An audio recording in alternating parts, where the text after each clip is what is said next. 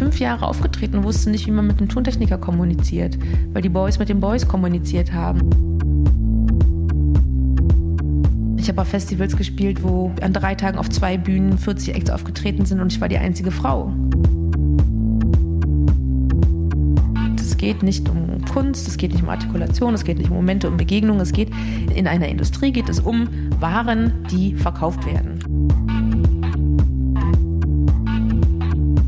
Kann von 0 auf 100. Wir brauchen halt einen Account bei Spotify und einen Insta-Account und bei YouTube einen Channel. So, das ist klar, dass das ausreichen kann.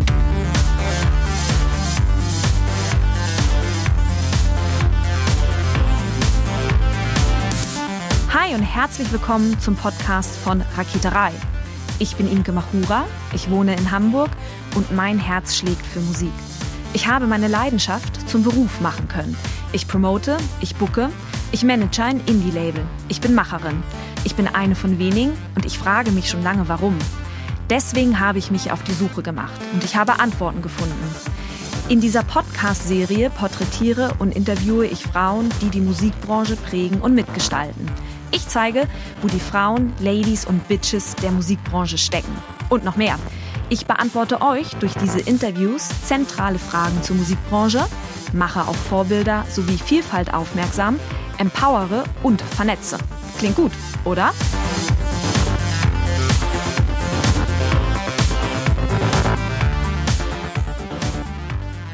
Hi Suki, herzlichen Dank, dass du dir Zeit genommen hast. Hallöchen, Hallöchen, Imke, danke für die Einladung. Wir haben es geschafft. Es ist jetzt der zweite Anlauf. Genau, und genau da setzen wir an.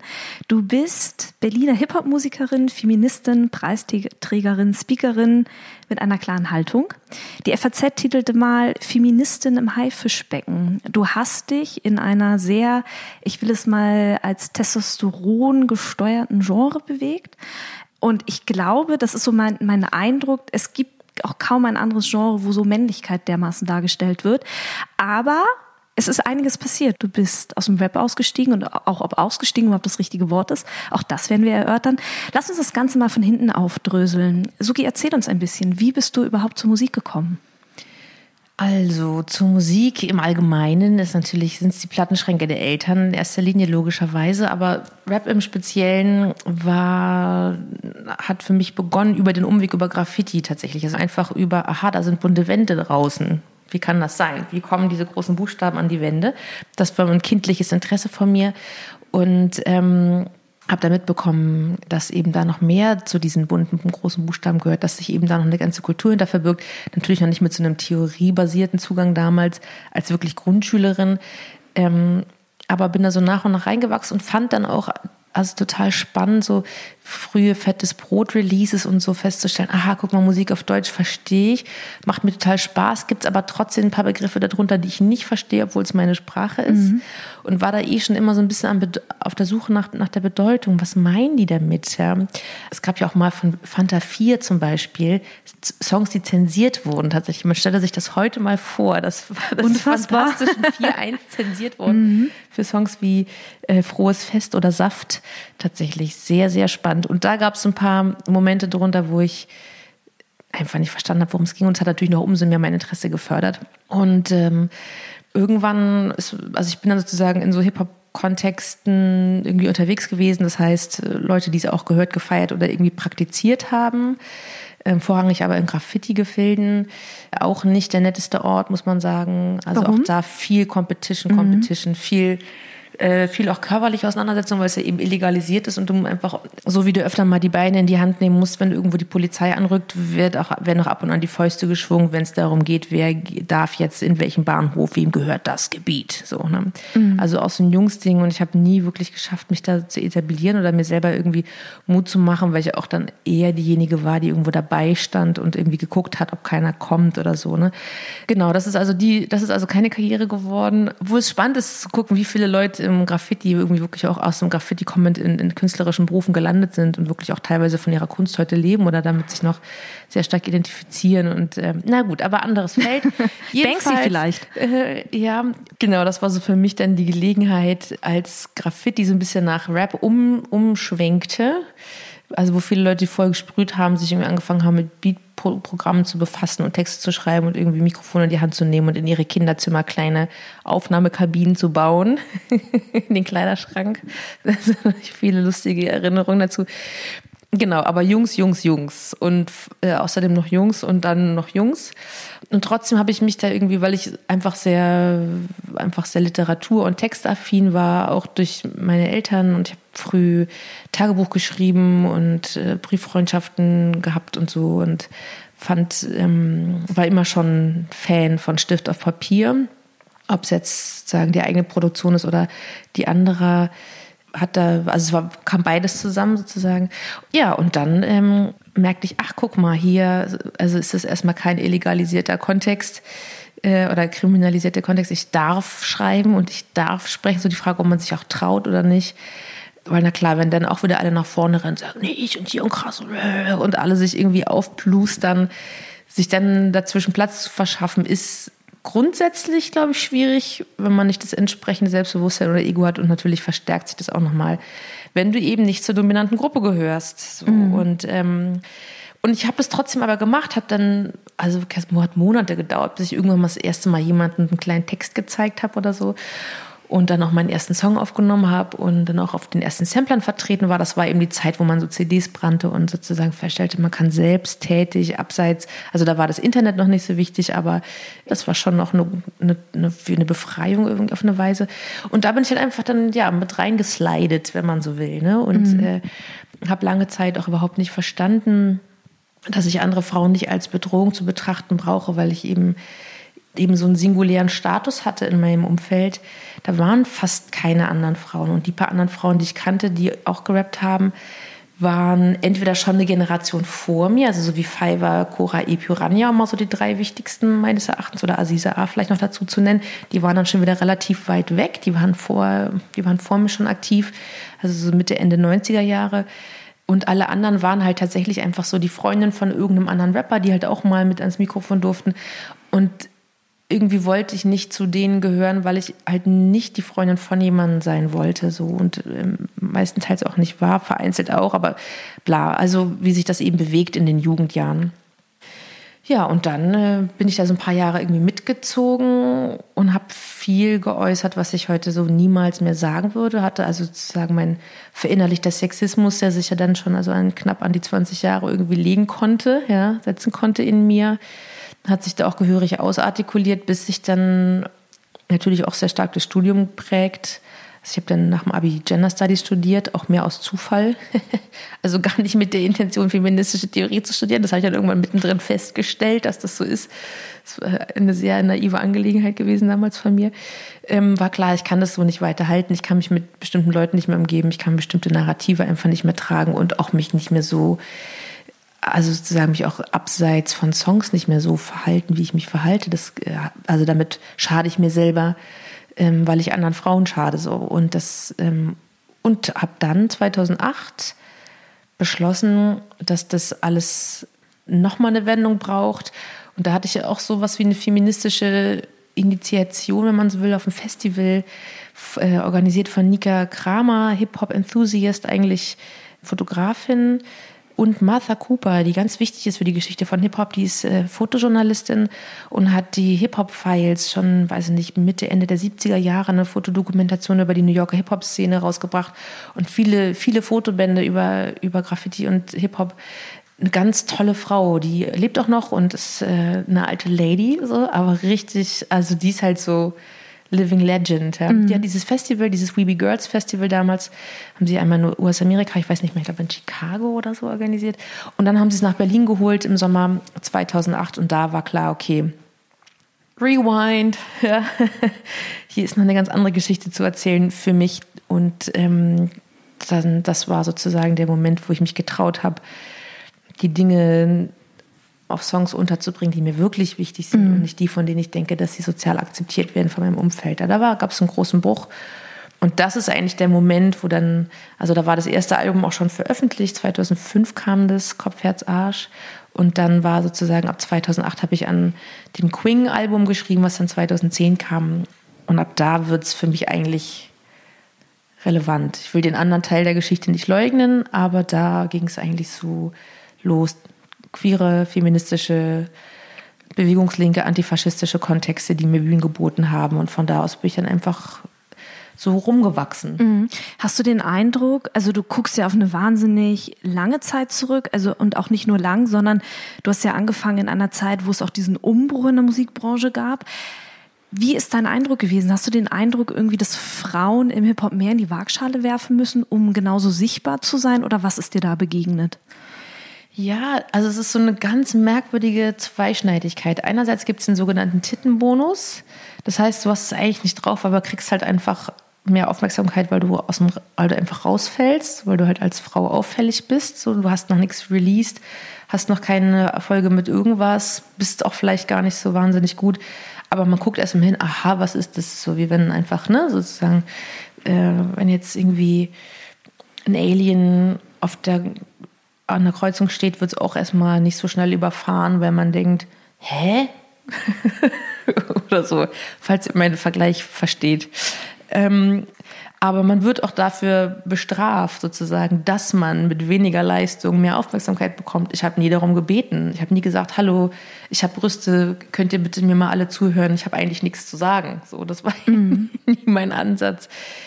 Und das ist halt super nervig. Das heißt, du kriegst von den Leuten eine Aufmerksamkeit, die man dir dann aber eigentlich nicht gönnt. So es ist halt total, also es ist halt ein Riesenknoten so und das ist super anstrengend. Ich habe halt nie in so Musikindustrie tatsächlich hantiert. Ich habe mich nie bei irgendwelchen Labels beworben oder Sachen ich weiß nicht, wir hatten irgendwie mal über Rough Trade einen, einen Vertriebsdeal, aber das waren auch alles Dinge, die die Boys organisiert haben. Also mein Job war tatsächlich einfach nur meine kleinen Texte zu schreiben, ab und an mal ans Mikrofon zu gehen und das aufzunehmen und dann bei den Konzerten entsprechend an der richtigen Stelle das Mikrofon zum Mund zu führen und was zu sagen. So. Mhm. Also es war schon sehr limitiert. Ich habe auch von den ganzen technischen Dingen keine Ahnung gehabt. Ich hab, kann bis heute keine Beats produzieren. Ich habe bis heute riesen Schiss vor Beatproduktion, Softwares. Ich kann nichts recorden, ich kann nichts so. Die ganzen technischen Dinge habe ich mir in den über 15 Jahren nicht raufgeholt, weil da bei mir auch immer noch so eine ganz fiese Hemmung drin steckte. Aber das zeigt sich auch in anderen Bereichen. Also ich habe auch bis heute keine Fahrerlaubnis gemacht, weil ich in meiner Kindheit einen gewissen Mann immer sagen hörte, dass eine gewisse Frau zu dumm sei, einen Führerschein zu machen. Kurz nach der Scheidung hatte diese dumme Frau dann ihren Führerschein. Äh, meine Schwester und ich haben bis heute keine Fahrerlaubnis. Ja. Also das sind so Sachen, die sich dann tatsächlich so sehr setzen, trotz aller allem Bewusstsein für die Problematik. Aber ich habe bis heute nie Lust bekommen zu sagen, ich überwinde das und ziehe mir rein, wie Tontechnik funktioniert oder wie Beat Producing funktioniert. So. Also das sind alles Sachen, die sich bei mir auf jeden Fall sehr stark äh, niedergeschlagen haben und es, ich glaube, dass jetzt diese Generation von jungen Frauen viel selbstverständlicher jungen Frauen und Queers nochmal wichtigerweise ergänzt, so viel selbstverständlicher sich an ihre Computer setzen und anfangen, selber Beats zu bauen. So, ich, mich hat es immer fürchterlich eingeschüchtert. Ist dir das an irgendeinem Punkt mal auf die Füße gefallen, dass du das nicht konntest? Ähm, naja, nur so eben als Erkenntnis, dass ich es nicht kann. Weißt du, so in der Praktikabilität, es waren immer Leute da, die mir Beats gebaut haben. Ich hatte immer hm, tolle Leute um mich rum, die mich mit, mit Musik versorgten, mit mhm. Kompositionen. So ab jetzt irgendwie analog oder eben digital produziert. Das hat mich, also ne, ich, es war nie so, dass ich dachte, ich will Musik machen, aber ich habe keinen Beat. Das, den Punkt gab es nie. Aber sich das so einzugestehen, krass, wie das Frauen- und Technik-Klischee sich bei mir auf jeden Fall richtig schnell niedergeschlagen hat. Man hat es auch immer von mir ferngehalten. Ich habe auch ewig, ich habe auch, ich bin fünf Jahre aufgetreten und wusste nicht, wie man mit einem Tontechniker kommuniziert, weil die Boys mit den Boys kommuniziert haben und es nie den Moment gab, wo ich dachte, ach, ich höre mal genau hin. Weil ich immer wusste, ja, ja, ich komme dann nachher dazu, dann mache ich meins. Und das war es so. Also ich habe, bis ich geschnallt habe, dass die Monitorbox dafür da ist, dass ich mich hören kann, und dass die beim Soundcheck mitgebracht, ich habe das nicht gerafft. Also vielleicht war ich auch einfach irgendwie, ich weiß auch nicht, also ich, das waren tatsächlich Dinge, die waren irgendwie nicht in meinem Bereich ja, mhm. gefühlt. Und deswegen habe ich mich damit nie befasst. Und also das hat sich auf jeden Fall schon in mir niedergeschlagen. So. Und mhm. genau, Musikindustrie als solche, ich hatte jetzt nie den Moment, wo, es, wo ich irgendwie an irgendeinem Major-Schreibtisch stand und mir gesagt wurde, ähm, Schätzchen, alles schön und gut, aber mit dem Gesicht wird das nix. So, ne? Das, das hat es nie gegeben, aber auch, weil ich diesen Schritt auch nie gesucht habe, irgendwie mhm. irgendwo hinzugehen und zu sagen, ey, äh, kann ich bei euch mitmachen, sondern das war alles sehr DIY. Und deswegen habe ich da nie so die, also was man ja irgendwie, keine Ahnung, aus dem Model-Business kennt, dass irgendwie so Berufseinsteigerinnen oder auch vom Schauspiel, ne, erstmal irgendwo unter irgendeinem Schreibtisch knien müssen, bevor sie, also ganz hart gesprochen, bevor sie irgendwie mitmachen dürfen. Und das, und viele das ja auch tatsächlich als eine Normalität irgendwie anerkennen und so. Also ich kenne das aus anderen Bereichen, wo, wo man denkt, ja, man tut jetzt halt jemandem da irgendwie einen Gefallen, weil das ist jetzt irgendwie angebracht so. Und insbesondere natürlich für die eigene Karriere. Ähm, an den Punkt bin ich zum Glück nie geraten. Mhm. Wie passt für dich Feminismus und Hip-Hop zusammen?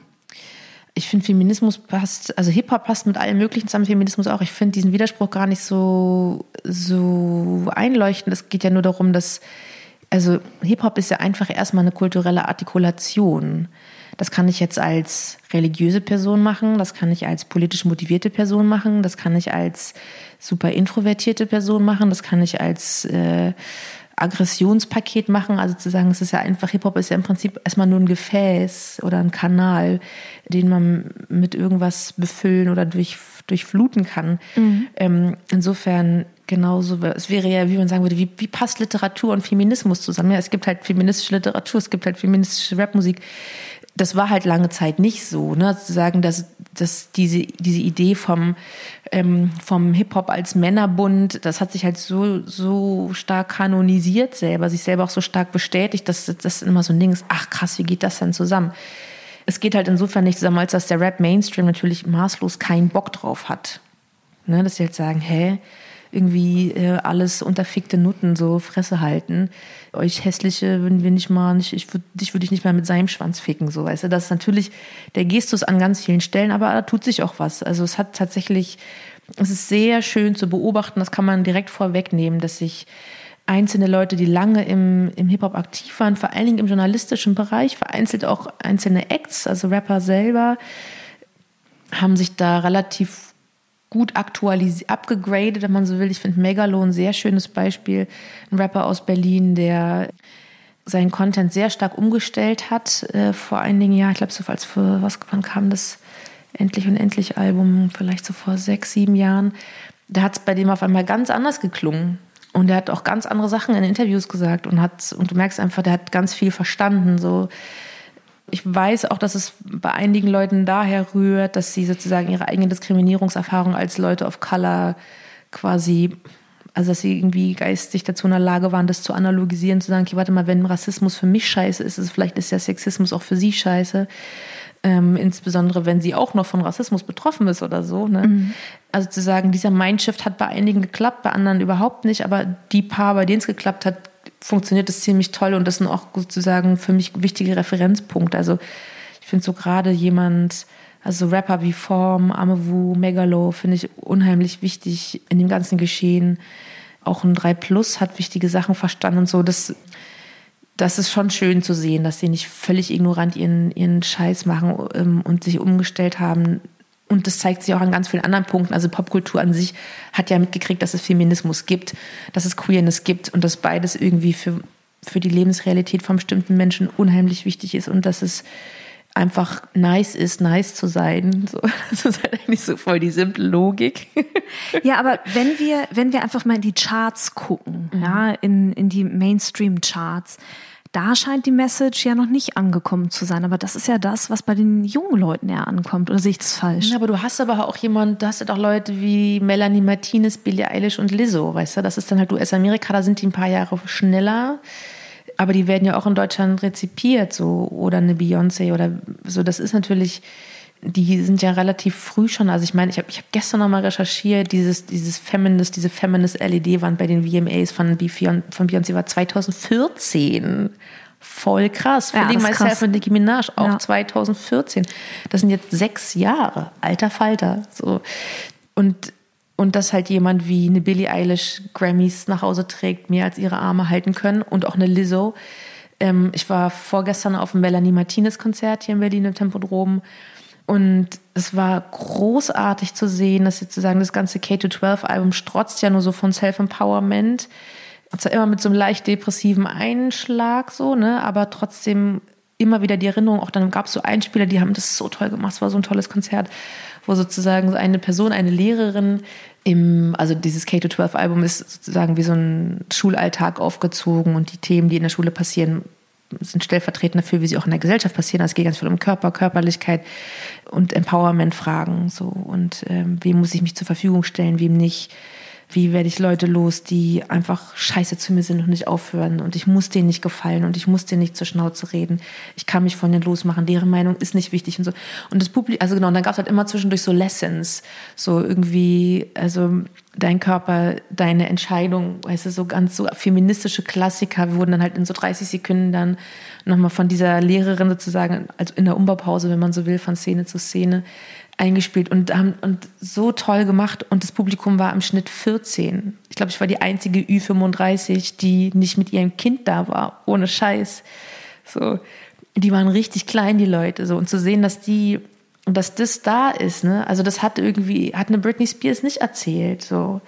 Und das finde ich einen ganz wichtigen Shift und das hat sich auch das kommt auch immer mehr im Hip Hop an, dass es nicht mehr um significant other geht, sondern um, äh, um, ums Empowered Self. So, ne? Also zu sagen, es geht nicht mehr darum, die große Liebe irgendwie zu finden und dem hinterher, also so noch, was so, so Taylor Swift-mäßig noch vielfach stattfindet, sondern tatsächlich sich auf sich selbst zu beziehen, im Sinne von sich um sich selbst zu kümmern und um sich selbst zu genügen. So, ne? Und na klar, denkst du, ja, okay, haben wir verstanden, Lizzo, ist logisch. So ist jetzt nicht, dass du irgendwie die Welt neu erfunden hast, aber ich glaube, man kann das nicht oft genug sagen und man kann nicht genügend Songs darüber schreiben, wie wichtig das ist, sich nicht, was nicht heißt, dass alle egoistische, selbstbezogene Arschlöcher werden, die sich nur um sich selbst drehen, aber sozusagen die Meinung von anderen Leuten, die es nicht gut mit einem meinen, nicht ins Zentrum des Geschehens zu stellen, das ist, glaube ich, so die große Ansage, die passiert, über die ich mich sehr freue,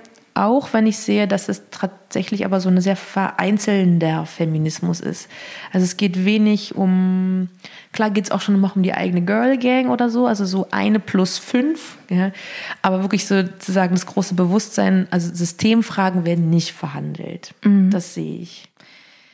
Ordne da mal Sixten ein. Also die, die Texte von Sixten, sind die dem zuträglich oder schadet das dieser Bewegung? Oder also kannst du, kannst du das einordnen? Also Sixten müssen da auch echt immer herhalten. Die gibt es ja auch nicht mehr, ne? Die machen ja Solo. Also schon seit anderthalb Jahren oder so sind die ja, sind Nura und Juju Solo unterwegs. Und ich glaube, denen war nicht klar, was die da machen.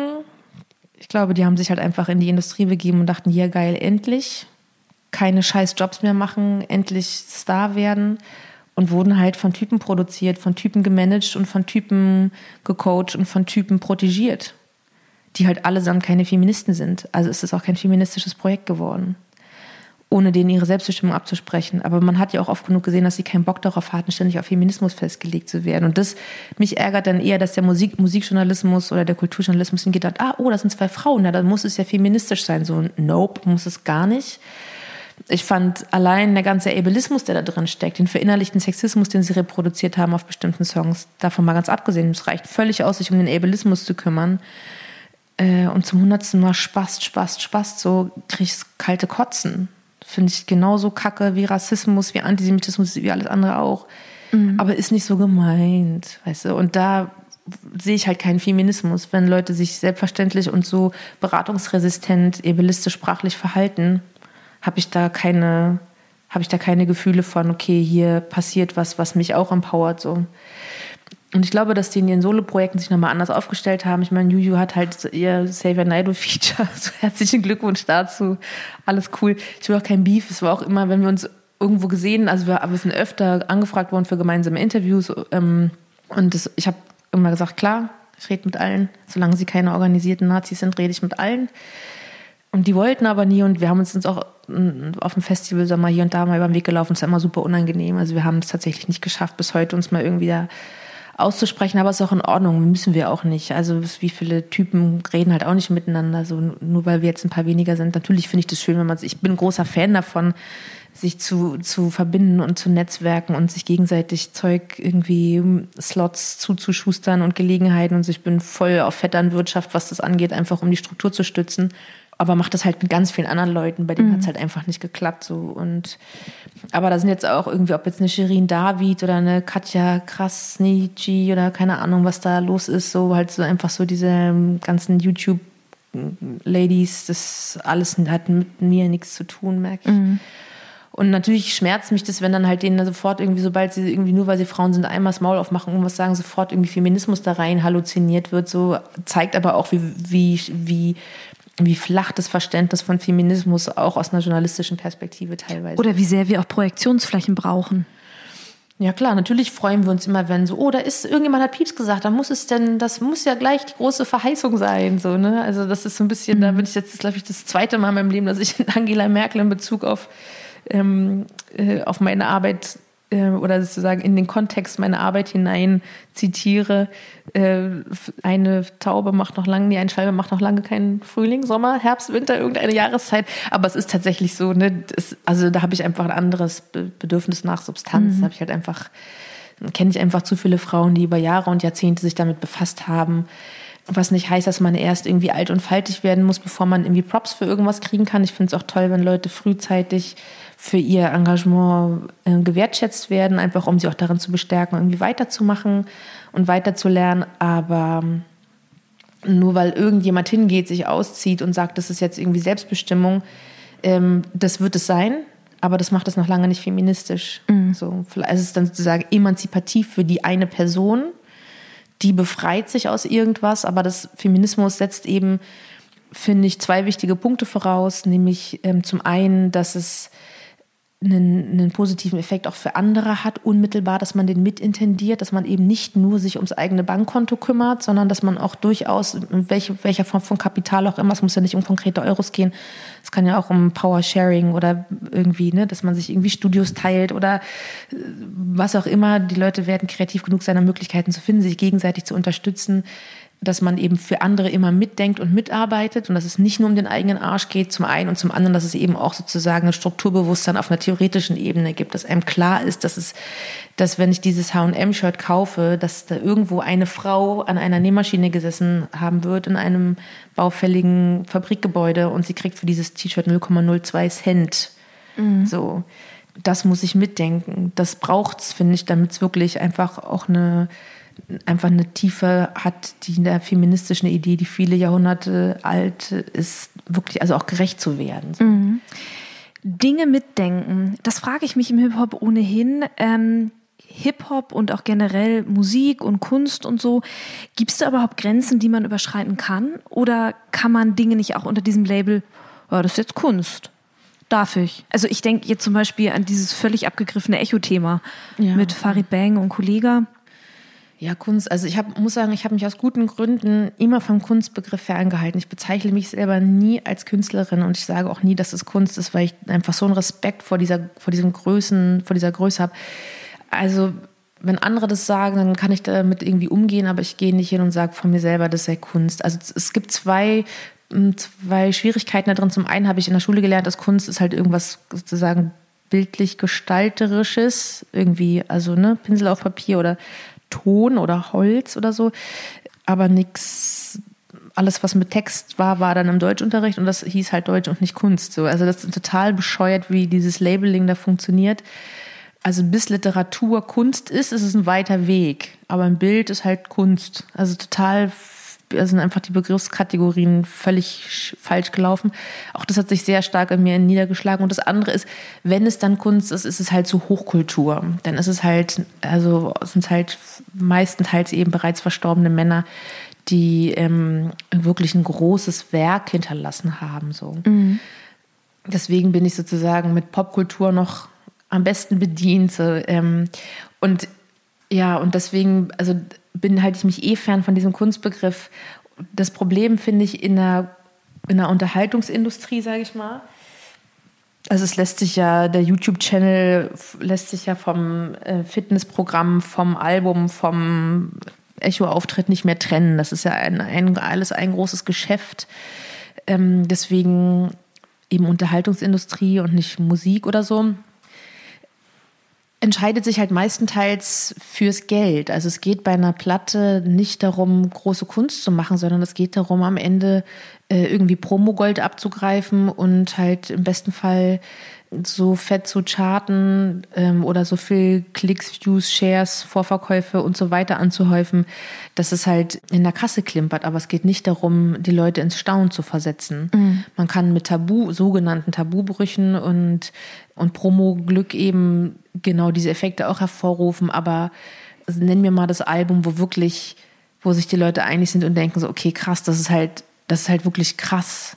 Also es gab mal so eine Phase, wo man irgendwie Haftbefehl nachsagen wollte, der hätte neue, äh, der sei der neue Heine oder so, ja, so als in der neue Heinrich Heine, wäre irgendwie, als würde er sich einreihen in die großen deutschen Dichter, ja, weil irgendein Promo-Heini das in den Pressetext geschrieben hat. Und dann schreiben halt andere das ab und auf einmal ist es halt ein Wahnsinnsalbum.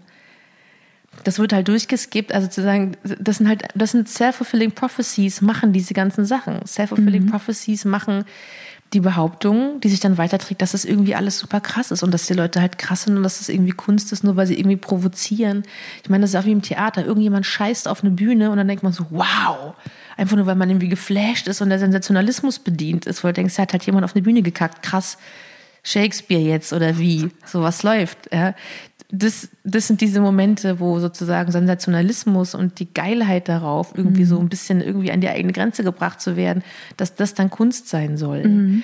Und darüber, und aber dadurch, dass Kunstfreiheit irgendwie so ein unantastbares Feld zu sein scheint, weil irgendwie keine Ahnung hat, was genau da passiert, aber es ist irgendwie, man darf da machen, was man will.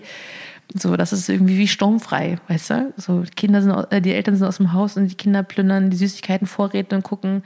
Heimlich Fernsehen. Gucken halt bis nachts Fernsehen oder mhm. besser noch gucken bis, ins, bis in die Nacht, bis zum nächsten Morgen Internetpornos, so, mhm. weißt du? Das ist halt, was passiert. Und nicht, dass da wirklich, also Kunst passiert im Sinne von, okay, hier werden bestimmte Gefühle, Emotionen, Themen, Gegenwart, wie auch immer, auf ein neues Level gebracht in einer künstlerischen Reflexion oder dass irgendwie gesellschaftliches Geschehen antizipiert wird oder dass wirklich große Fragen, die die Menschheit seit Jahrtausenden umtreibt, irgendwie neu beantwortet werden oder in ein anderes Licht gestellt. Das wäre vielleicht Kunst, eventuell, ich habe keine Ahnung. Aber nicht, weil irgendjemand irgendwas raus hat, wo man halt denkt, so, wow, wow, krass, krass, okay, hat er das gerade wirklich gesagt? Oh, ich gucke es mir noch zwölfmal an, damit dann am Ende halt irgendwie die Zahlen stimmen, sozusagen. Mhm. Also die Quantifizierbarkeit von dem, was als Kunst ausgegeben wird, verhindert, dass es Kunst ist so. Und ich kenne, ich, also ich wirklich, ich, ich, das soll mich der Blitz beim Scheißen treffen, ich sag's euch, aber ich kenne niemanden und ich weiß von niemandem, der wirklich hingeht und sagt, wir wollen wichtiges Album machen, anstatt zu sagen, wir wollen richtig geil charten und unsere Tour ausverkaufen. Die Priorität ist, geht immer auf die Frage von Quantität und nicht, und das ist natürlich das, also mit, mit dem letzten Rotz nicht unbedingt gut verkauft. Also das, also nee, das stimmt nämlich auch. Das geht halt auch. Man kann halt damit richtig viel Scheiße äh, richtig viel Geld machen, aber da kommt es halt so ein bisschen drauf an, von wem man was erwartet. Von Capital Bra erwartet man halt nicht, dass der irgendwie ähm, ein, ein, krasser Lyriker plötzlich wird. Da weiß man halt, was man kriegt. Da gibt es halt Cherry Cherry Lady Cover und dann ist es halt da. Und das funktioniert in großen Hallen. Aber andere Artists, die, die deeper sind und irgendwie wirklich irgendwie krassere Musiker oder krassere Texter oder so, auch die gucken, wo wollen wir damit hin? Mhm. So, weil alle sind eingebettet in Musikindustrie. Die ganz, die allerwenigsten machen das frei davon. Und selbst die sind aber auch, selbst wenn die jetzt nicht irgendwie, wenn die, wenn die wirklich ihren Kram DIY machen und eben nicht an ein großes Label oder an ein, oder auch an ein großes Indie-Label oder an einen Major gebunden sind, wollen die natürlich trotzdem die besten Festival-Slots. Niemand geht hin und sagt, das ist mir alles egal, ich will einfach nur meine Musik machen, auch wenn das kein Mensch hört. Ich weiß, ich habe es getan. Das findet nicht statt. Es findet nicht statt. Hm, ist vielleicht auch eine recht naive Denke in so einer zahlengetriebenen Branche, möglicherweise. Also These. Was meinst du, was ist die Na, ich glaube, ich glaube am Anfang, wenn man anfängt Musik zu machen, ist es schon so dieses, ich will ich will das machen, was mir Spaß macht. Und ich glaube, es ist erst ein zweiter Schritt, bei dem man halt irgendwie feststellt, oh, das kommt an, dass man dann anfängt, in Umsätzen zu denken. Nee, ich glaube tatsächlich, dass das schon sehr stark von vielen Leuten verinnerlicht wird, dass man damit viel Geld verdienen kann. Also so wie früher Mädchen Schauspielerin, Model und Moderatorin werden wollten, wollen halt alle irgendwie was mit YouTube und, und, und da geht es halt um Views und Klicks und Shares. Mhm. Also es geht von vornherein um Quantität. Es, es geht, also wir hatten halt lange die Casting-Shows sozusagen, die gezeigt haben, man kann von 0 auf 100. Man muss keine Bühne schrubben, man muss sich nicht irgendwie mit irgendwas durchsetzen, sondern man muss einfach nur sozusagen an der richtigen Jury vorbei.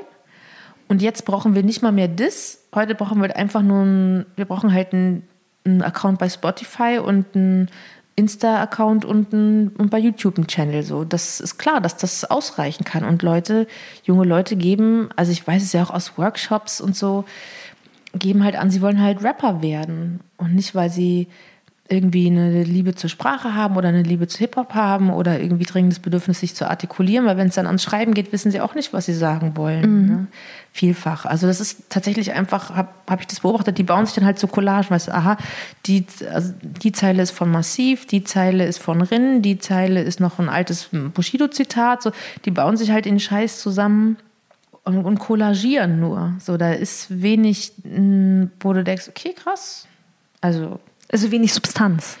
Ja, und wenig Originalität auch einfach. Es mhm. geht halt darum, also es geht darum, Geld zu machen und einen Status zu haben. Am Ende geht es um Macht. Macht ist, also sozusagen, du hast ja so diese, du hast halt diese Reihenfolge von sozusagen mit Sex kannst du Geld verdienen mit, und mit Geld wirst du mächtig. Mhm. Über Macht kommt nichts. Macht ist sozusagen das Höchste. Leute mit einem Fingerschnippen dazu zu bringen, dass sie deine Stiefel lecken, so ist halt das Ultimative.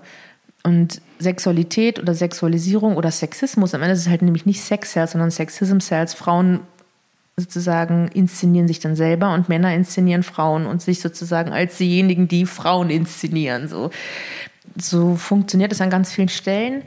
Aber es gibt eben auch eine, eine, eine, Gegenbewegung oder eine vielleicht im besten Fall sogar unabhängig davon Bewegung. Ich finde es immer schade, wenn sich die eine so auf die andere beziehen muss, weil das so reaktiv daherkommt. Aber es gibt tatsächlich, also in dem, was ich so mitkriege, was sozusagen mein Feld ist, also wirklich queere, feministische Rapmusik und da gibt es viele, viele junge Leute, die tatsächlich nicht hingehen mit, ich weiß nicht, was ich werden will, also mache ich mir einen YouTube-Account und äh, hoffe irgendwie das Beste, sondern die halt wirklich hingehen und sagen, ey, wir wollen was verändern, so, ne? Also mhm. die gar nicht sagen, so sehr sagen, sie wollen sich artikulieren, sozusagen, was ja der originäre Kunstgedanke wäre, ich, ich muss raus in die Welt mit meinem, ich muss ich werden in der Welt durch meine Kunst, sondern die sagen, sie wollen gesellschaftlich was verändern, so, und sie wollen das Patriarchat in die Tonne treten und sie wollen Rassismus in die Tonne treten und sie wollen dass bestimmte Körperbilder nicht mehr so brutal sind. Ähm, sie wollen, dass ja, Rape Culture als solche erkannt und demaskiert und ähm, abgeschafft wird und so. Das sind, also das merke ich, dass das eben auch passiert. Und das ist wunderschön zu sehen, dass da, ob das jetzt irgendwie, keine Ahnung, eine Haskara, Finna, Faulenzer, eine Babsi Tollwut, eine eine Presslufthanna, MC Ellenbogen, Nifty MC, Sir Mantis, eine Sherry, auch dann Ebo sowieso, Keke, das sind alles Leute, die in unterschiedlichen Feldern unterwegs sind sozusagen im Rap. Also die sind jetzt nicht alle ähm, irgendwie aus autonomen Kontexten kommt, aber sozusagen alle mit einer ähnlichen Idee im Kopf, die da wirklich eine Menge reißen und auch echt eine Szene geworden sind. So. Und viele von denen sind doch untereinander verbunden auch viele, die auch schon länger dabei waren, irgendwie eine Mizi Medusa oder eine Jasmo aus Wien, sind auch Leute, die ich vor ein paar Jahren noch nicht so sehr als explizit feministisch verstanden hatte, mittlerweile auf jeden Fall. Esrap, ach, da sind voll viele tolle mhm. Frauen und Queers, die irgendwie so in den letzten ein bis sechs Jahren, sage ich mal, angefangen haben, sich damit reinzuwursteln. Und denen glaube ich das auch. Natürlich freuen die sich auch, wenn die sich nicht zerreiben müssen zwischen, keine Ahnung, Familie, Studium, Ausbildung, Lohnarbeit und noch Bühne, weil der Tag hat nur 24 Stunden, die Woche hat nur sieben Tage. Also ich hatte ja auch Zeiten, wo ich irgendwie Lohnarbeiten war, dann zeitweise sogar noch versucht habe zu promovieren und noch irgendwie sozusagen jedes Wochenende auf mindestens zwei Bühnen stand fällst du halt auch irgendwann um, so, weil du, also der, also allein der Schlaf fehlt dir. so ganz basal, dass noch nicht mal was mit Tiefentspannung und Regeneration und wieder zu sich kommen und Sachen verdauen, soweit ist noch gar nicht gedacht, sondern einfach der bloße Schlaf fehlt. Genau. Und die hoffen natürlich auch, dass sie dann irgendwie korrekt bezahlt werden für ihre Sachen. Auch weil viel Soli gespielt wird zum Beispiel. Mhm. Das ist eine Szene, in der ganz viel ähm, für den guten Zweck gemacht wird. Also sozusagen in einer, in einer gehobenen Gesellschaft spricht man dann von Benefiz. In unseren Gefilden spricht man von Soli dass halt Geld gesammelt wird ähm, mit den Eintritten für mhm. bestimmte Zwecke oder dass auf Demos gespielt wird, dass irgendwelche Kampagnen unterstützt werden und so. Ähm, das spielt ein großes Thema. Also viele von denen haben halt auch so einen aktivistischen Zugang, dass sie ihre eigene Arbeit auch reflektieren und, und auch erklären können, warum sie was sagen. Und das halt nicht einfach nur irgendwie da ist, sondern dass sie sehr wohl aus einer Metaebene auf ihre Sachen draufschauen und sagen können, okay, in dem Text geht es mir darum, weil das und das ist der strukturelle Umstand in dieser Welt und ähm, das ist jetzt kein naives, alle sollen sich lieb haben, weil dann eben gibt es keinen Krieg mehr, bitte keinen Krieg mehr. So ist es nicht, sondern da geht es halt wirklich um konkrete Fragen von auch realpolitischen Maßnahmen. Was ist ich, 218, 219a, diese Dinge zum Beispiel oder so. Mhm. Ja. Warum hast du dich entschieden, dann letztes Jahr was zu verändern, um jetzt auch mal auf dein aktuelles Projekt sprechen zu kommen? Also ich habe tatsächlich diese ganze Frage von Quantifizierung, also ich hatte lange lange Zeit war ich halt einfach nur super sauer auf diese ganzen Sexisten-Rapper. Die fand ich einfach alle so scheiße und ich fand die so einfach sozusagen, was jetzt so mit Toxic Masculinity irgendwie seit ein paar Jahren gefasst wird, habe hab ich vor 15 Jahren schon sehr deutlich gespürt und ähm, mir gedacht, warum, wie könnt ihr die ganze Zeit, wie könnt ihr hingehen und sagen, dass die Fotze gefickt wird, bis sie irgendwas, was ist los? Was macht ihr mit eurem Weltbild? Was macht ihr mit eurem Menschenbild? Ihr seid wie Faschos ihr seid, das ist, ein, das ist eine faschistische Aussage oder zumindest eine faschistoide Aussage zu denken, du kannst irgendeine Nutte so bang, bis sie halt irgendwie so tief Schwanz im Rachen hat, dass sie gar nichts, weißt du, so, das ist so, ihr seid doch Menschen, so was passiert bei euch, ja. Und da war ich einfach so voll davon, dass ich ja schon 2016 auf dem, auf dem Lila Samt Album war das 2000, ich weiß jetzt schon wieder ja nicht mehr, ich glaube 2016 oder 15 oder so. Auf dem Album Lila Samt gab es schon mal einen Song, der hieß Vorläufiger Abschiedsbrief, wo ich auch irgendwie versucht habe, dann ein Jahr zu pausieren. Ah nee, warte, zweite, krass, halt, noch früher, 2014. Im Video bin ich schon schwanger. Es hat lange in dir auf jeden Fall gearbeitet. Ja, und ich gedacht habe, ich kann das nicht mehr, ich kann mich damit nämlich nicht mehr umgeben, wenn ich das höre. Und ich werde halt natürlich auch ständig dazu befragt, warum ist das so schlimm und was ist da los und warum mhm. machen die das? Und ich auch immer wieder durch meinen Kopf irgendwie diese ganze Scheiße geleiert habe und immer wieder darüber gesprochen habe und mir immer wieder vor Augen geführt habe, wie schrecklich ich das, wie schrecklich ich das alles finde. Und irgendwann bin ich dann aber an den Punkt gekommen, wo ich gemerkt habe, aha, na klar, die können ja nur so sein, weil andere das verkaufen und wieder andere das kaufen wenn die Musikindustrie hingehen würde und sagen so, ey, also mein lieber ähm, Bowser, äh, auf dein kolonialrassistisches, misogynes Video haben wir keine Lust. Wir möchten nicht länger mit dir zusammenarbeiten und das die nächsten sechs, zwölf Plattenfirmen auch sagen, dann kann er zusehen, wo er bleibt. So. Wenn die Leute mitkriegen würden, dass es halt, ähm, dass irgendwie 187 ein Haufen Scheiß ist, einfach nicht mehr wie blöd zu den Konzerten rennen würden. Also es, es, sind halt eben nicht nur die Player, sondern es ist halt auch das Game, aber man muss halt irgendwie dann doch beides hassen und das wurde dann halt am Ende nur noch größer sozusagen, weil du hast dann halt die entsprechenden Promoter, die dann halt, ja, aber naja, man muss ja auch und irgendwie, es ist ja nicht alles schlecht und man, dann fühlen sie sich, als wenn sie so Pädagogen irgendwie, ja, man muss ja auch sehen, wo die herkommen und die haben es halt nicht anders gelernt und ähm, es wird ja auch besser und sich das irgendwie so schönreden, hm, dass sie halt mit Leuten Geld verdienen, die indiskutabel sind. Mit denen verdient man kein Geld. Man verdient auch nicht in zweiter oder dritter Instanz Geld mit Sexismus oder Rassismus oder Behindertenfeindlichkeit. Man macht es nicht. So. Und das ist eine grundlegende ethische Frage. Und das ist da, und wenn wir den Kantschen Imperativ da anwenden, so weißt du, also sagen, bitte hinterlassen Sie das Bad so, wie Sie es vorfinden möchten. So, so geht man nicht mit Menschen um. Und dass ich dann sozusagen das Feminismus ein bisschen Platz daran bekommen hat und ich mich am Ende auf denselben Festivals gesehen habe wie diese ganzen Typen, die ich gerade genannt habe, hat mich so, also wo ich gemerkt habe, okay, einerseits bin ich jetzt auch da angekommen mit meinem, aber ich bin halt auch da angekommen. Nur weil ich da bin, ändert sich das nicht so ohne weiteres. Ich habe gemerkt, dass ich an vielen Stellen zum Feigenblatt gemacht wurde. Ich habe auf Festivals gespielt, wo, großen Festivals gespielt, wo an zwei Tagen auf äh, zwei, an drei Tagen auf zwei Bühnen 40 Acts aufgetreten sind und ich war die einzige Frau. Alter. Und mir dann auch noch gesagt wird, ja, sei doch dankbar. Und äh, beschwer dich nicht zusätzlich. Und ich mir denke, ja, nee, bin ich aber nicht, bin ich dankbar. Es fühlt sich nicht nach Dankbarkeit an. Ich werde eigentlich nur noch saurer gerade. Und das einfach für meine, für meine psycho-emotionale Gesundheit einfach scheiße war. Ich habe mich halt über das alles nicht gefreut, sondern es hat mir halt nur Druck gemacht. Und es ist auch eben nicht so, dass du dann auf der Bühne irgendwie, also das zeigt sich auch im Wording, ne? Ein, ein Konzert spielen heißt abliefern. Ein gelungenes Konzert ist ein Abriss. So, ein Foto von einem Festival-Gig, wo die Leute gucken und vielleicht ganz bei der Sache sind, aber nicht völlig ekstatisch die Arme hochreißen, wird nicht gepostet. Sieht aus wie ein scheiß langweiliger Gig, war kein Abriss. Und dieser Leistungsdruck, der da drin steckt, plus der ganze Alkohol und das ganze Kokain, was da unterwegs ist, einfach so, ging für mich nicht mehr. Ich habe halt nur mit besoffenen Leuten geredet, irgendwie hatte ich das Gefühl.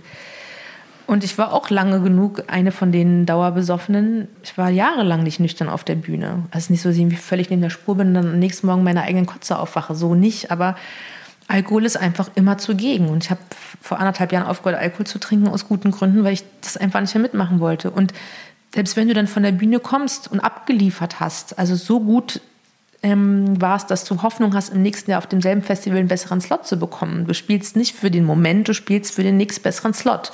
Du spielst für den, du spielst für den Kapitalismus, für den kapitalistischen Gedanken von Wachstum, unendlichem Wachstum. Du kannst nicht im nächsten Jahr auf dem gleichen Festival eine kleinere Bühne und einen beschisseneren Slot spielen. Das machst du nicht. Dann spielst du da lieber gar nicht. Und wenn du dann von der Bühne kommst und im Backstage hängen Bowser und Jizzes und diese ganzen Figuren ab, dann kann ich da auch nicht chillen. So. Und so ist es. Ne? Also ich habe mit also Labelseits und auch übers Management immer gute Erfahrungen gemacht. Es war nie so, dass irgendwie so diese Idee von das Label hat mich da irgendwie hingetriezt oder so überhaupt nicht. Das, ich durfte immer machen, was ich wollte, aber in der Gesamtheit der Musikindustrie hat es äh, zu sehen, wie das da funktioniert und wie Leute, also, also wie es um Produkte geht. Es geht nicht um Kunst, es geht nicht um Artikulation, es geht nicht um Momente, um Begegnungen, es geht, es ist die Musikindustrie. Warum sollte es doch anders sein? Es ist eine Industrie. Na klar, in, in einer Industrie geht es um Waren, die verkauft werden. Um Geldflüsse, um, ja. Und es ist ja auch in Ordnung, dass Leute damit Geld verdienen wollen, weil wir wollen ja alle irgendwie unsere Miete zahlen und im besten Fall unserer Mama irgendwann eines Tages ein kleines Häuschen kaufen, so. Aber die Art und Weise, wie sozusagen mit, mit den Menschen darin umgegangen wird, ist nicht in Ordnung. Es ist in Ordnung, dass Leute Geld verdienen. Klar, ob ich jetzt irgendwie äh, irgendwo an der Kasse arbeite oder in irgendeiner Agentur oder in irgendeiner sozialen Einrichtung oder halt auf einer Bühne oder ganz anders, ist, alles ist Arbeit, alles muss in einem, muss in einem System, was eben nur mal auf, auf Wert und Gegenwert und, und Währung und Geld basiert, irgendwie entlohnt werden. Wir können uns jetzt nicht alle nackt auf den Baum setzen und warten, bis die Dinge sich von selber erledigen. Aber die Art und Weise, wie da sozusagen alles als Spaß und als ähm, leichtfüßig verkauft wird und die harte Arbeit dahinter nicht gesehen wird und und auch Kreativität. Es ist halt, gibt diesen, diesen, diesen Kreislauf von ungefähr zwei Jahren, dieser Zyklus von Album produzieren, promoten, Tour, Festival, Sommer. Das ist, wiederholt sich halt alle zwei Jahre und ich kenne so viele Leute, die Mucke machen, die sich da immer wieder durchquälen und immer wieder denken, scheiße, wenn wir jetzt nicht endlich ein Album abliefern, dann sind wir raus, dann interessiert sich keiner mehr von uns, weil sich einfach die Szene, die Musikszene immer wieder so stark erneuert und neue Leute kommen, neue, neue, neue Leute. Ey, wenn ich in die Top 10 der Spotify Plays Deutschland Man gucke, kennt niemanden. Ich kenne zwei, wenn ich Glück ja. habe. So. Ich habe keine Ahnung, wer Samsa ist. Oder ich weiß nicht mal, ob der überhaupt Samsa heißt oder sie oder was. Keine, ich habe keine Ahnung. So. Und das einfach so viel und so schnell ist. Genau, und die Erwartungshaltung groß ist und es ist halt einmal so, das ist halt so Kaugummi-mäßig, ne? Du kaust halt so lange drauf rum, bis der Geschmack weg ist und dann ähm, nervt sich, dann spuckst es halt irgendwo hin und das, also ich glaube, dass sich die Artists selber nicht wertschätzen, die füttern zwar ihre Egos, aber sie wertschätzen sich nicht, auch aus, aus Seiten der Industrie, der Musikindustrie selber, Journalismus und auch das sozusagen Publikumsperspektive, ist halt entweder eine völlige Überhöhung da, krass Hybris, so wie toll und äh, so, als wären alle unsterblich, oder es ist halt einfach so, ja, nee, egal. Und das ist alles nichts Mittelwegiges und ich halte das für ungesund. Und es können auch alle so machen, alles cool. ich sage ja nicht, die Musikindustrie muss weg, sondern ich sage, ich mache halt einfach nicht mehr mit. So, mhm. Ich habe es jetzt von innen kennengelernt und mich hat es einfach nur noch traurig gemacht so und leer. Das heißt, wie geht es jetzt gerade weiter für dich oder wie wird es für dich weitergehen? Also ich bleibe auf jeden Fall noch Aktivistin. Ich mache weiterhin noch Interviews und ich bleibe an meinen Themen dran. Es ist nicht so, dass ich meine Hände in den Schoß lege und sage, ja, mir doch egal. Hauptsache ich und mein Kind und der Rest ist mir wurscht so. Ich werde Podien und Vorträge und Workshops und der Dialog bleibt in alle Richtungen. Das ist mir auf jeden Fall wichtig. Also sozusagen das, was ich so als Speaking irgendwie verstehe, genau, und als, ja, als Dialog, als sozusagen nachvollziehbarer öffentlicher Dialog, der bleibt für mich auf jeden Fall. Aber ich werde halt einfach kein Album mehr veröffentlichen und mich in dieser Schleife weiter bewegen. Mhm. Das ist kein Dogma, wenn ich in vier Jahren merke, oh geil, irgendwie bin ich psychisch-emotional so stark, dass mir das alles egal geworden ist. Kann es sein, dass ich ein Album mache, sehe ich jetzt nicht unbedingt, aber ich weiß, ich muss hier einen Cut machen und muss da raus. Ich würde auch vielleicht hier und da nochmal ein Feature geben. Ist ja nicht so, dass ich jetzt Musik hasse oder so. ich habe mal nicht mit Musik Schluss gemacht, sondern ich habe halt einfach sozusagen, ich will mich aus dieser Verwertungslogik rausbewegen. Ich habe aber ganz intuitiv vor anderthalb Jahren oder so den Gedanken gehabt, ach, ähm, ich hatte irgendwie total Lust zu versuchen, die Sachen, die mir wichtig sind, auch für Kinder verständlich zu machen. Und habe angefangen, ähm, Songs zu schreiben, die für ganz kleine Ohren gemacht sind.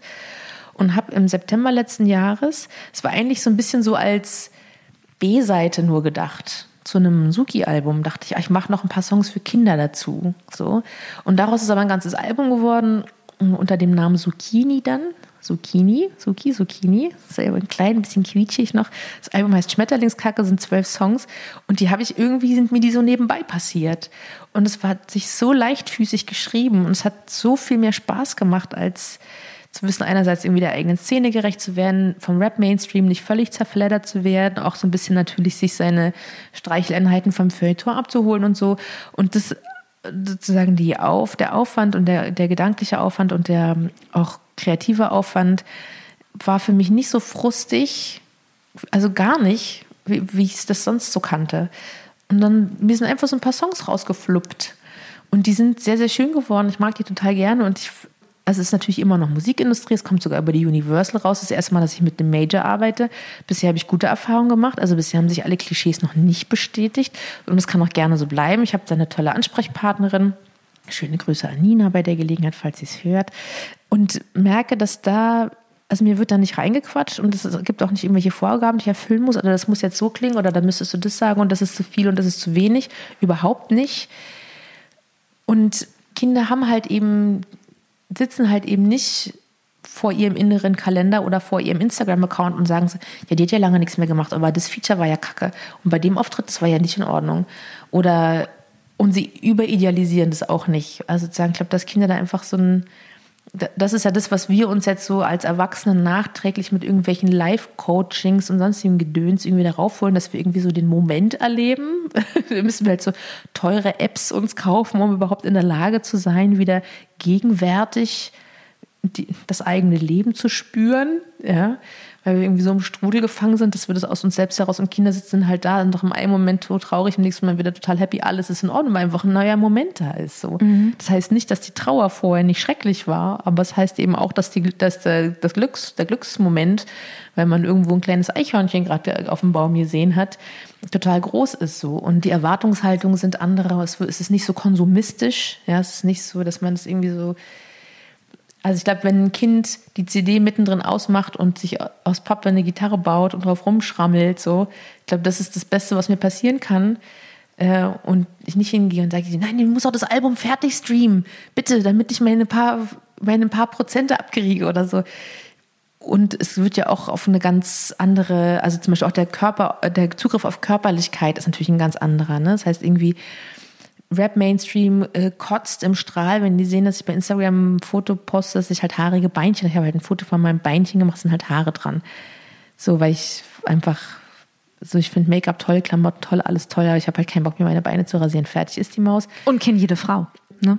So, genau. Ich mache es halt einfach nicht. Ich habe mir vielleicht in den letzten zwei Jahren zweimal die Beine rasiert.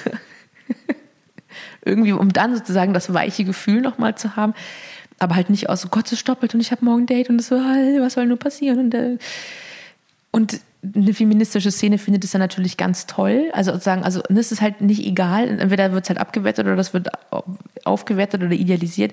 Und so einem Kind ist es so pups egal. Es ist einfach so egal. Es ist einfach keine Kategorie der Bewertung, ob die Beinchen jetzt haarig sind oder nicht. Das ist scheißegal. Das ist unglaublich. Ich glaube sozusagen diesen Geist, den ohne Kinder da jetzt so sehr instrumentalisieren zu wollen, um meine psychische Gesundheit irgendwie zu pflegen. Ja. Sagen, bitte umgebt mich, damit es mir gut geht. Das ist es nicht, sondern ich einfach ähm, natürlich mich auch von dieser Realness inspirieren lassen will, klar. Ähm, aber einfach auch, um zu wissen, ah ja, also ich erinnere mich ja auch an literarische Figuren oder Serienfiguren oder auch echte Menschen, die mich in mein, die ich in meiner Kindheit toll fand, wo ich dachte, boah, die ist toll, so das so, das will ich. Und der Pippi Langstoff kann ein Pferd hochheben mit nur einem Arm sogar. Ja, also das sind natürlich die Dinge, auf die ich Lust habe irgendwie, dass mhm. man da wirklich nicht an einem Status quo rumkratzt, sondern im Werden kurz mal reinschneidet und sagt, ey, ich habe hier übrigens ein Lied, das könnte vielleicht passen, willst du mal hören? Nö, jetzt nicht, habe keine Lust, tschüss, ja gut, dann nicht. Oder ähm, ja, zeig mal her, voll gut, oh, gleich noch 17 Mal hören, bis alle genervt sind. Also auf diesen Swagger, glaube ich, auf den habe ich Bock. Und deswegen ist mir dieses Schmetterlingskacke-Album passiert und ähm, wir treffen uns auch bald wieder im Studio. Ich habe das mit, mit Boris und äh, Schaban von der Tentakel von Delphi und Matze von den Urboten gemeinsam komponiert. Und wir treffen uns auch bald wieder und es geht weiter. Und das ist einfach, ähm, mein Therapeut freut sich auch, dass ich mich mit meinem inneren Kind verbinde über meine Musik. Ähm, da ist tatsächlich einfach sehr viel Richtiges dran. Auch wenn natürlich jetzt meine Festival, ich spiele, ich habe jetzt halt um 18.30 Uhr Feierabend. Ein ganz neues Gefühl, oder? Und niemand guckst. Die sind so auf Zucker vielleicht. Aber das ist tatsächlich, äh, klar, sind die Gagen jetzt wieder viel geringer, ne? Also wenn wir jetzt irgendwie gucken, was vorher, aber es ist mir, hey, es ist halt so. Mhm. Lieber das, als wenn ich irgendwie danach heulend im Bandbus liege und denke, warum war mir das alles schon wieder so anstrengend? Ich will, ich hab's doch, ich will doch, ich will, es soll doch nur schön sein. Warum war das schon wieder so viel? So viel, viel, viel, viel, viel, viel, viel. Ja. Genau. Und wenn sich jetzt irgendwie die sozusagen der Kinderbereich auch als fieser, gut getarnter Auswuchs der Unterhaltungsindustrie, der mich auch nur fertig machen will, entpuppt, dann werde ich halt doch nur noch Häkelseepferdchen herstellen und die verkaufen und davon meine Miete zahlen. Das war Suki. Herzlichen Dank, dass du dir Zeit genommen hast. Danke für die Einladung. Herzlichen Dank fürs Zuhören. Ich habe jetzt noch drei kleine Infos für euch. Wenn ihr etwas auf dem Herzen habt oder euch Gedanken zu dieser Folge kamen, die ihr mir gerne mitteilen möchtet, dann sucht sehr gerne den Austausch zu mir. Ihr erreicht mich unter imke.raketerei.com. Außerdem, wenn euch diese Folge gefallen hat, dann bewertet meinen Podcast gerne auf iTunes, um ihn für andere sichtbar zu machen. Wenn ihr mehr über die Musikbranche wissen möchtet, über Strukturen, über Trends, über Strömungen, wenn ihr mehr zum Thema Selbstvermarktung für Musikerinnen erfahren möchtet oder meinen Podcast zugeschickt bekommen wollt, sobald die neue Folge online ist, dann solltet ihr unter www.raketerei.com slash newsletter mein Newsletter abonnieren. Dann bekommt ihr alle zwei Wochen ein kleines Komplettpaket von mir per E-Mail zugeschickt. In diesem Sinne, bleibt mir gewogen, eure Imke.